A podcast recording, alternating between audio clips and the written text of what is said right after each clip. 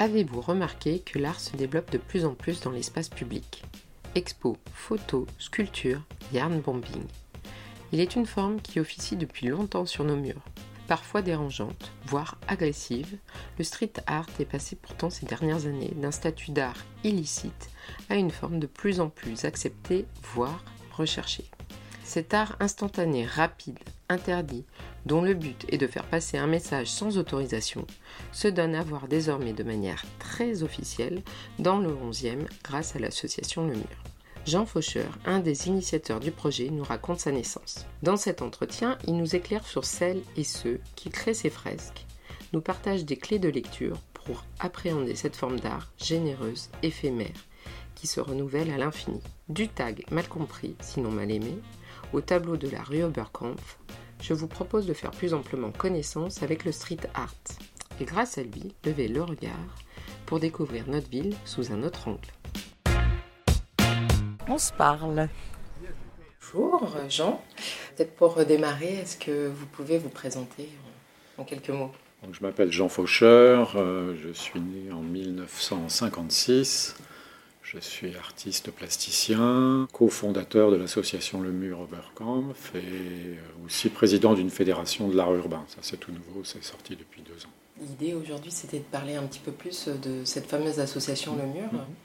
Comment est-elle née? L'association Le Mur est née d'une initiative de collectif d'artistes qui, au début des années 2000, a commencé euh, à coller des affiches sur les panneaux publicitaires c'était une technique que j'avais employée dans les années 80, parce que c'est un petit peu comme ça que je m'étais fait connaître en tant que street artiste. En fait, avec un certain nombre de, jeunes euh, graffeurs, euh, artistes, ils ont commencé à travailler sur du papier, donc à faire réaliser des œuvres de 3 mètres par 4 sur papier, et à les coller sur les panneaux d'affichage de la ville de Paris au début des années 2000. C'est un projet qui a eu pas mal de, de succès auprès des artistes, parce qu'à l'époque, beaucoup des graffeurs avaient des gros problèmes avec la justice. Il y avait eu le fameux, ce qu'on a appelé plus tard, le fameux procès de Versailles, qui a réuni, je crois, plus de 70 artistes qui ont été euh, appréhendés par la police. Donc ils étaient un petit peu immobilisés et le fait d'intervenir sur des panneaux d'affichage publicitaire n'est pas passible des mêmes euh, temps d'amende et de prison que de faire directement sur des murs. C'est suite un petit peu de ce succès on s'est dit qu'au coin de la rue Oberkampf, en plus de ça, il y avait un double panneau d'affichage publicitaire qui avait été occupé d'ailleurs à l'époque par un artiste qui s'appelait Tom Tom et qui euh, détournait les affiches publicitaires en les découpant au cutter, enfin qui faisait un travail assez extraordinaire. Et du coup, euh, en 2003, on s'est dit que ce serait peut-être intéressant d'en faire un projet, je dirais, plus officiel, qui permette un petit peu d'introduire les publics euh, à la peinture urbaine. Le projet a, commencé à, débuter au début 2007, en janvier 2007, avec un artiste qui s'appelle Gérard Zlotikamian. C'est un peu notre père à tous, puisqu'il a commencé, lui, euh, dès les années 60, à travailler avec la bombe dans l'espace public. Ce projet, ben, il consiste en quoi En fait, à proposer à des artistes de réaliser une œuvre de 3 mètres par 8 et que cette œuvre reste 15 jours sur le panneau, puis ensuite est recouverte par une autre œuvre. Et ainsi, depuis 2007, je crois qu'on a plus de 350 œuvres qui se sont succédées. Essentiellement avec des artistes urbains, mais pas que. On a eu aussi des artistes contemporains comme Pierre Huyghe, Ben, L'avantage d'un tel projet, c'est qu'elle ne vous met pas une peinture pour... Euh, vous n'avez pas cette peinture pendant 30 ans sous les yeux. Si un jour vous détestez la peinture qui est, qui est présentée, 15 jours plus tard, vous pouvez en aimer une autre. Donc ce qui est intéressant, c'est le fait que ça se renouvelle régulièrement. Je dirais que c'est un espace assez idéal pour euh, voir de la peinture et assister régulièrement, donc lors des vernissages, à, à la réalisation de ces œuvres qui maintenant, au départ, pendant les 3-4 premières années, se sont réalisées sur papier en atelier et ensuite collé, pour des raisons très simples, c'est que beaucoup des artistes qu'on faisait intervenir ne voulaient pas obligatoirement être vus en train de peindre, pour des raisons, je dirais, juridiques.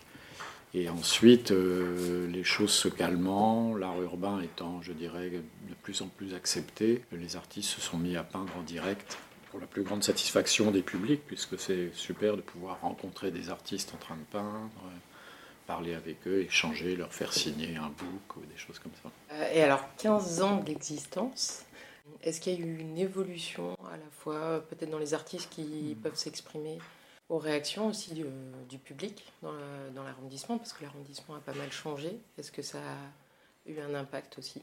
En fait, l'évolution de ce mur, il s'est fait un petit peu aussi en fonction de l'évolution de l'art urbain en France. On peut remarquer depuis une petite dizaine d'années qu'il y a eu un grand développement du muralisme, des grandes fresques dans l'espace public, chose qui n'était pas à l'époque, où on était plutôt dans un art urbain illicite, totalement illicite. Là, l'art urbain dire, se gentrifie aussi par certains aspects, même si le graffiti reste toujours présent. Donc, les, artistes qui interviennent, souvent d'ailleurs, sont d'anciens graffeurs ou taggeurs, qui aussi la nuit graffent et taguent et le jour peignent sur les murs autorisés. Donc les choses ont quand même pas mal évolué. Il y a une grande diversité des, expressions, c'est clair.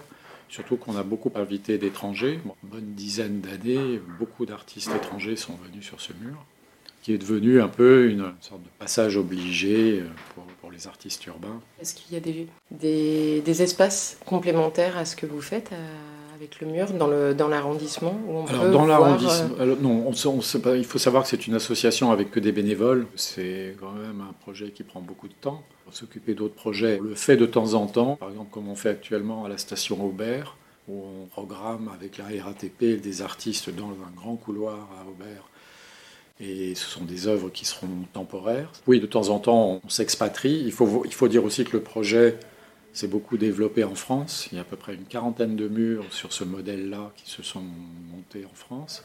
Donc c'est des projets qui sont nés de votre initiative. Oui, tout à fait. Vous êtes le, premier, euh, la le père et la mère euh, d'origine. On, est l'ADN de ces projets-là. Bah, si vous voulez, c'est des projets qui sont intéressants pour une ville parce que justement, elles permettent de, de cadrer la peinture urbaine. C'est un mot un peu étrange parce que les artistes font là où ils ont envie d'aller et puis en général dans l'art urbain ils sont pas très cadrés. Donc là c'est un projet qui est intéressant pour des villes parce qu'ils peuvent rejeter un petit peu dans, un espace euh, limité des œuvres d'art. Le fait qu'elles changent c'est intéressant parce que ça fait aussi du mouvement, les artistes arrivent, etc on peut les rencontrer, ça permet de faire des sortes de vernissages sympathiques. Donc les villes, ça les intéresse beaucoup, ce genre de projet-là. Donc côté ville, ça permet de cadrer un petit peu le, street art. Et côté street artiste, quel est l'intérêt pour eux de s'exprimer comme ça sur un... Bah parce que c'est un spot qui est quand même euh, qui est beau, où ils sont payés, donc c'est pas pas des sommes extraordinaires, mais c'est quand même symboliquement important. Et puis c'est maintenant un lieu où, oui, qui offre une certaine reconnaissance artistique euh, aux artistes. On est devenu une institution peu contre notre gré, mais bon, c'est comme ça. Est-ce que ça peut être un tremplin pour des jeunes artistes pour se faire connaître? Oui, oui, bien sûr, on peut le supposer. Hein. Enfin, disons que ça fait partie du parcours de l'artiste urbain, d'éventuellement de faire le mur Oberkamp, ou d'autres d'ailleurs. Hein. On n'est pas, pas, les seuls. Il y en a à Saint-Étienne, euh, il y en a à Épinal, à Rennes, un peu partout en France. Donc c'est bien parce que ça permet aussi aux artistes de vivre aussi, parce que le nombre de murs font que les artistes peuvent travailler, faire des œuvres euh, importantes euh, qui sont respectées. Bon, je ne vais pas en dire plus là-dessus parce que c'est plutôt aux artistes de dire ce qu'ils en pensent d'un tel projet. Bah, vous êtes un artiste aussi Oui, mais bon, je suis un artiste qui fait partie d'un projet artistique.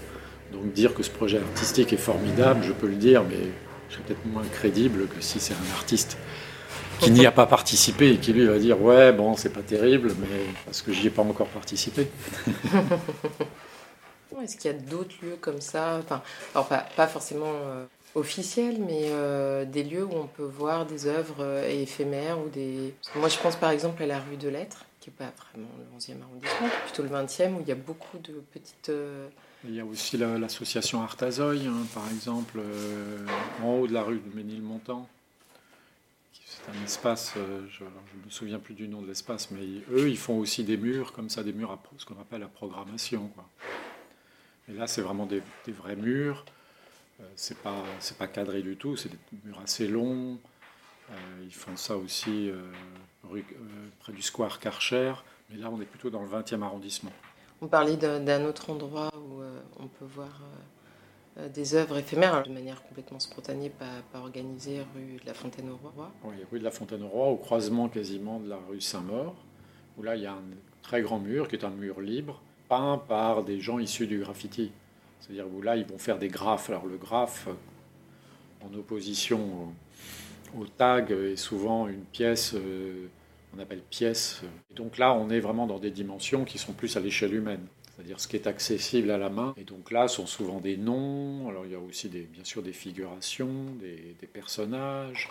C'est souvent d'une grande, dextérité. Dans le, graffiti, il y a vraiment des, choses très traditionnelles. C'est un univers, un monde où il y a des codes. Et puis regardez les tags, regardez-les. Regardez-les, c'est important de les regarder. Ça, ça part du tag. Et le tag, pour moi, c'est la signature, c'est vraiment l'essence du graffiti. Et donc, euh, parce que je pense qu'il y a sûrement pas mal de personnes qui sont comme moi, ils ne voient pas le sens de ce tag, et puis ils trouvent ça plutôt euh, disgracieux dans, dans, la ville. Euh, quel, est, quel est pour vous le... Pourquoi c'est tout part du tag? Alors, chercher du sens c'est pas obligatoirement la question principale par rapport au tag, même si je trouve ça très intéressant d'essayer de déchiffrer. Parce que souvent, ce sont des écritures qui sont assez indéchiffrables. Donc moi, je trouve ça intéressant parce que c'est un peu comme une signature d'ailleurs. Souvent, quand vous voyez quelqu'un signer pour vous, vous, regardez la signature et vous dites, mais où est-ce qu'il est votre nom là-dedans Voilà, donc déchiffrer, moi je trouve que c'est intéressant parce que ça, ça demande un temps d'arrêt. Il y a des gens qui sont vraiment des experts. Comme il y a des belles signatures euh, sur un document, il y a des signatures moches. Regardez-les, c'est important de les regarder. D'essayer de les déchiffrer ou de... Les regarder, et voir ce que ça vous inspire. Euh, alors ça peut être du dégoût, mais aussi peut-être de l'intérêt. Moi j'aime bien l'idée que, que, ce qui se passe dans la rue ne soit pas toujours agréable. Pour quelle raison?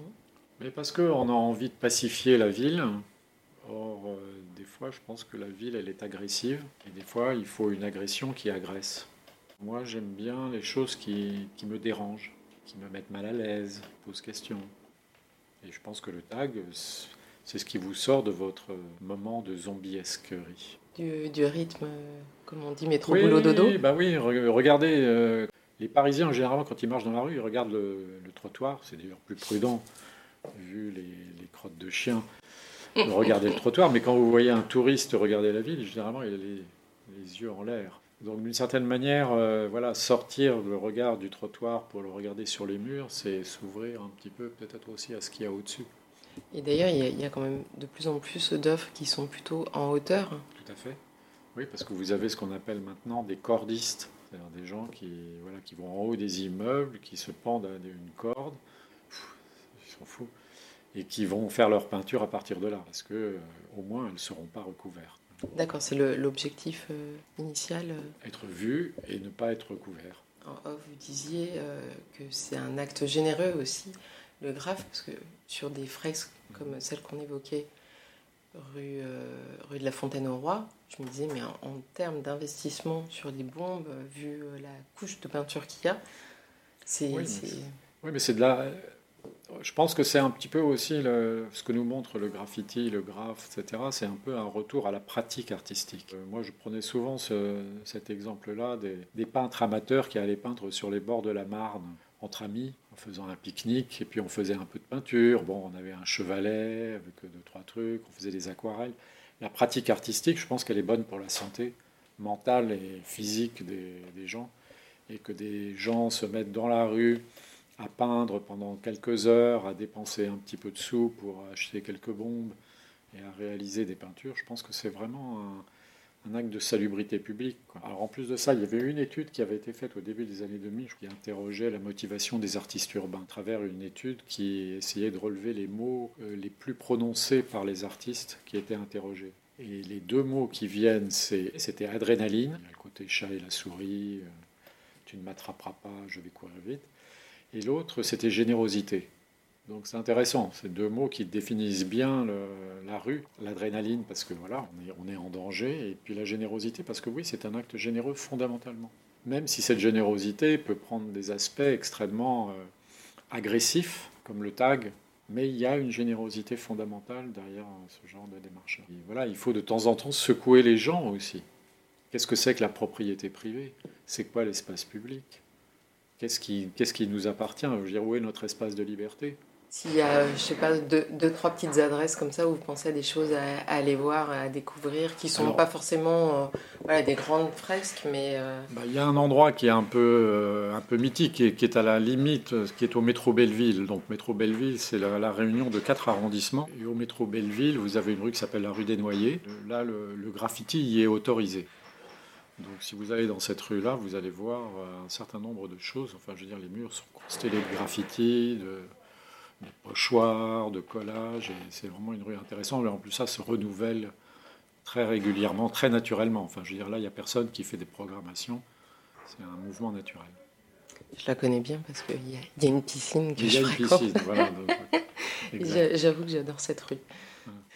J'avais une question, ou en tout cas, euh, peut-être quelque chose à partager avec vous, parce que, par exemple, j'aime beaucoup la photo, et de plus en plus, on peut voir des expos photos sur les grilles par exemple des parcs, etc. Oui, il y a un Square Gardet d'ailleurs. Au Square Gardet, euh, je pense même à des. Euh, près de l'hôtel de ville, euh, il y a plein d'expos qui, se voilà, qui se renouvellent beaucoup. Je trouve ça intéressant parce que ça, ça veut dire qu'on peut y avoir accès à n'importe quel moment, du jour la nuit, c'est gratuit. Forcément, je pense que sur le street art, il y a une volonté aussi d'être le plus ouvert possible. Et Par définition, l'art dans l'espace public est offert.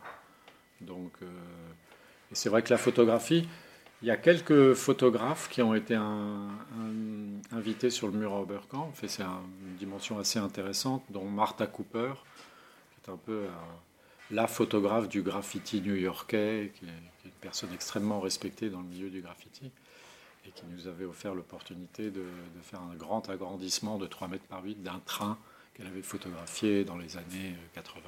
Alors il y a eu une œuvre, je crois, qui, a été collé, c'est un drôle de mot.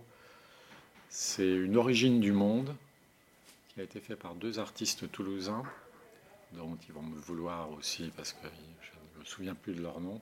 C'était vraiment au tout début du projet.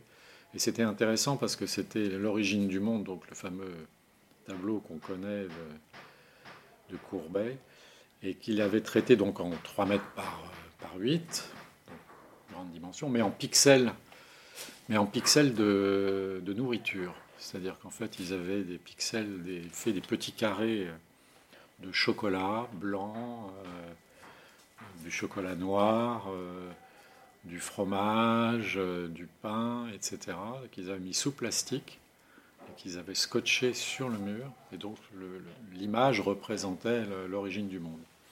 Donc ça, je pense que ça, enfin moi, c'est un tableau qui m'a marqué. On n'a pas eu de réaction par rapport à ce tableau-là, ce qui montre que les gens sont très mûrs en fait pour voir ce genre de, représentation. Et le fait que ce soit des, pixels de nourriture, c'était intéressant parce que du coup les gens se servaient aussi, ils le mangeaient. C'était ma question. Est-ce que ça a été savouré comme croqué? oui, oui, ça a été, ça a été croqué. Et euh, c'est mais les gens n'osaient pas trop. Enfin bon, parce qu'il y avait aussi euh, l'aspect de la destruction de l'œuvre d'art, parce que si vous mangiez ce qui était sur le mur, bah, l'image disparaissait. Voilà, mais on a eu comme ça des projets euh, intéressants, on a eu des œuvres magnifiques hein, qui ont été réalisées.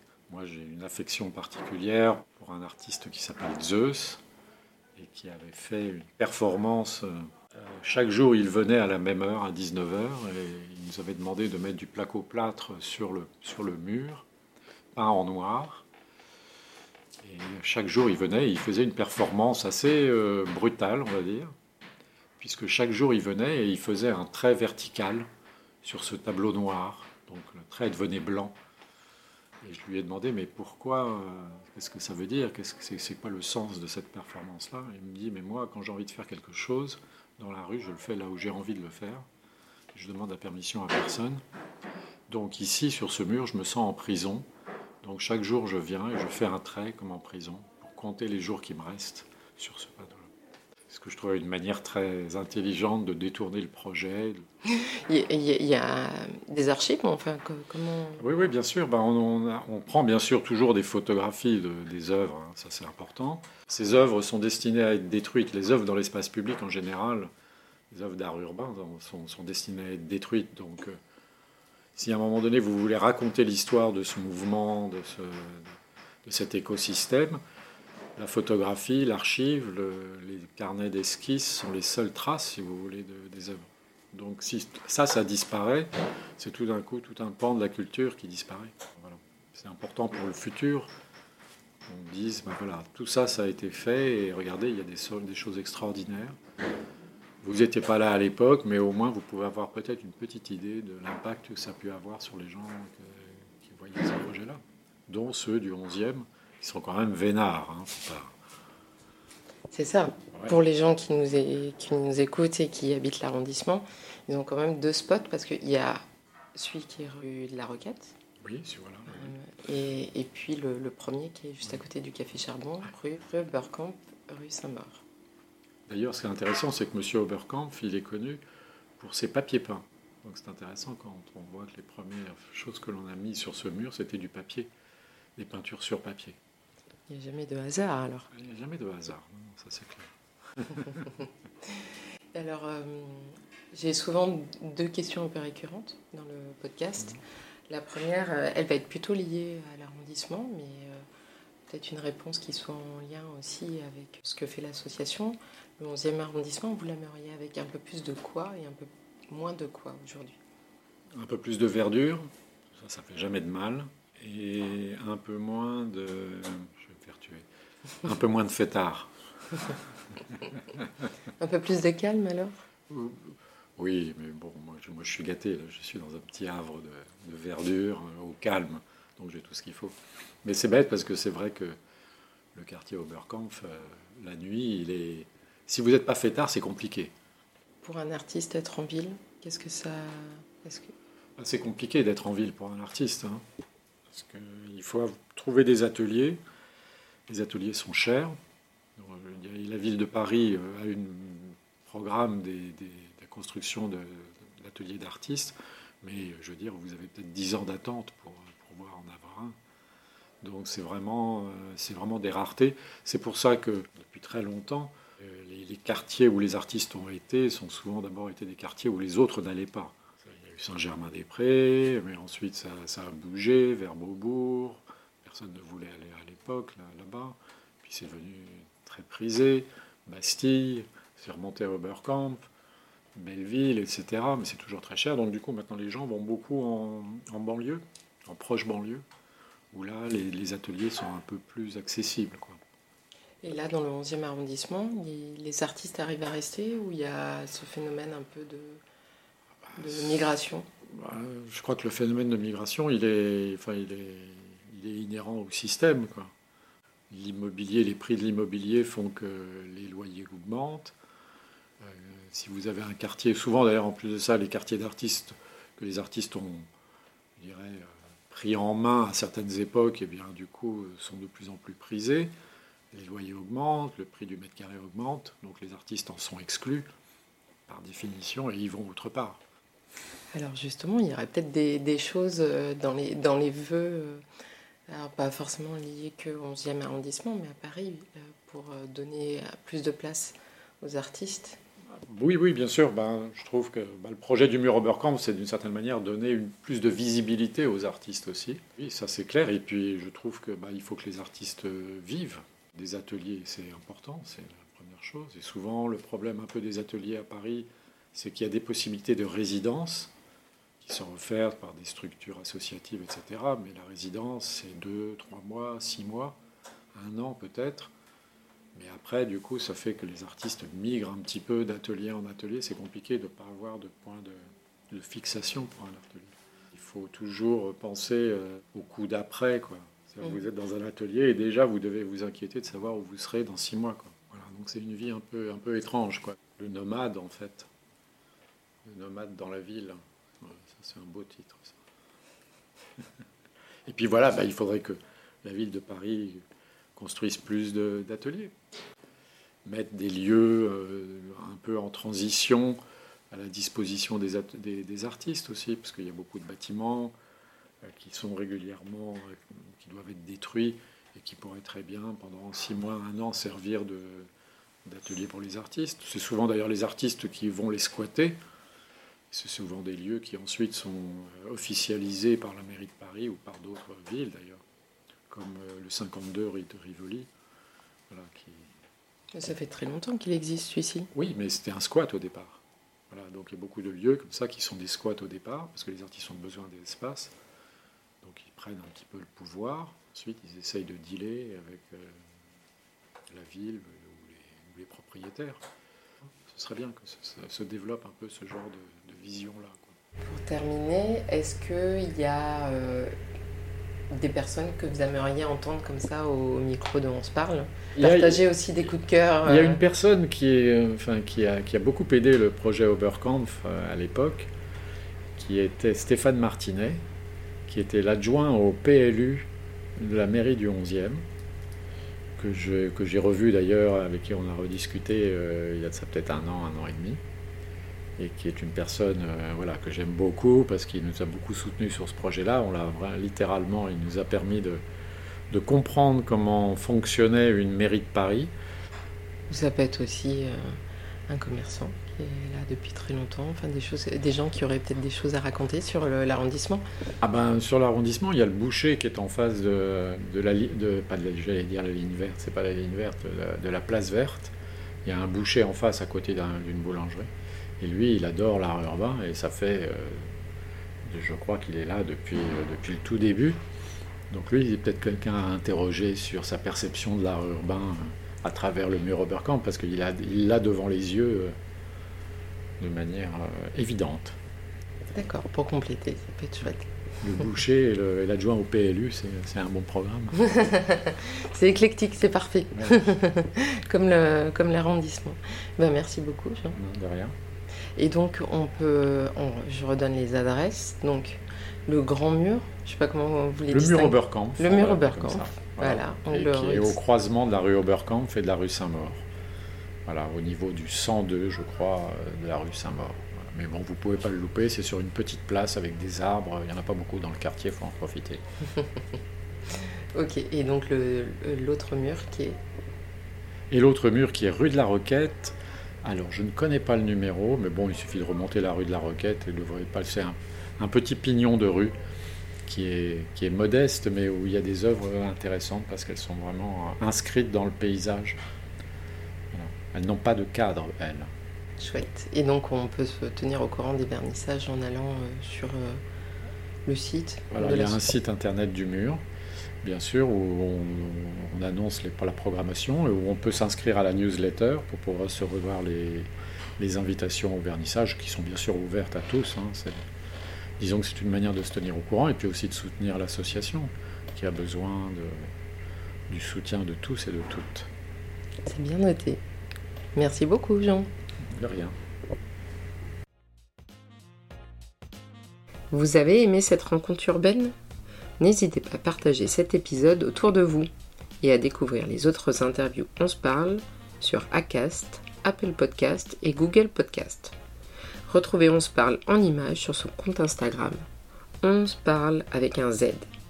Et si vous avez envie d'entendre le récit d'une personne du quartier dans une prochaine émission, vous pouvez me chuchoter son nom en m'envoyant un mail à à tutanota.com t u t a n o t a.com ou via le compte Instagram du podcast. À bientôt. Ah bah on se parle alors.